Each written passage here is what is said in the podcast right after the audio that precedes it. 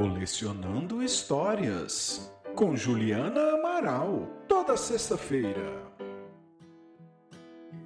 Muito calor e agitação na mata. Sabe de uma coisa, Quaré? perguntou Doim, a pequena tartaruga. Sei não. Vejo a pressa de todos e não entendo a razão disso. Você me explica? Depois. Caminhando silencioso e cabisbaixo ao lado de Doim, Quaré quietou seus vagarosos passos.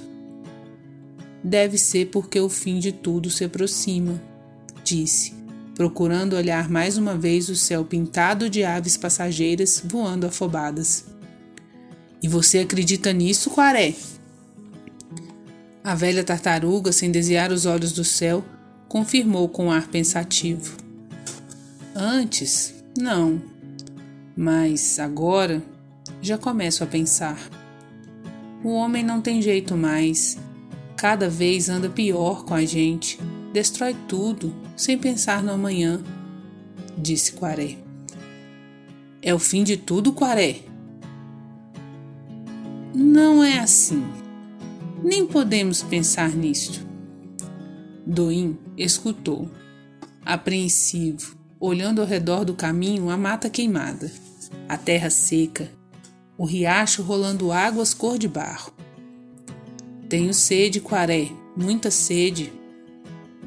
Encontraram o tio Tio, um tangará de cabeça vermelha, amigo de Quaré, salvando o que restou de sua casa. Juntos seguiram rumo. O que vocês acharam pelo caminho? perguntou tio Tio. Nada. Nada? Nadinha de nada, disse Doim nem água de beber. Tudo é só destruição, adiantou Quaré. Um vazio de tristeza. Doim completou a frase. Seguiram juntos a caminho da casa do homem, pois sabiam que por lá ainda havia água fresca. Quaré ofereceu ao amigo seu casco para transportar o que restara de seu ninho. Tio Tio agradeceu ganhou o céu cor de cinza, sem mais nada contemplar do alto. Cantava tiu-tiu desanimado, informando aos amigos o melhor caminho sobre a terra queimada. Quando a noite começava a acender estrelas, o pássaro avisou para os amigos que estavam chegando.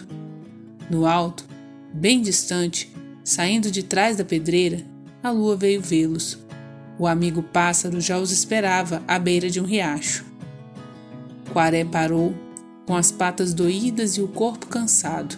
Aquietou-se, fechou os olhos, preocupado com o futuro de Doim, herdando um amanhã de terra judiada e destruída, onde antes a felicidade de viver nascia junto com as flores de todos os dias.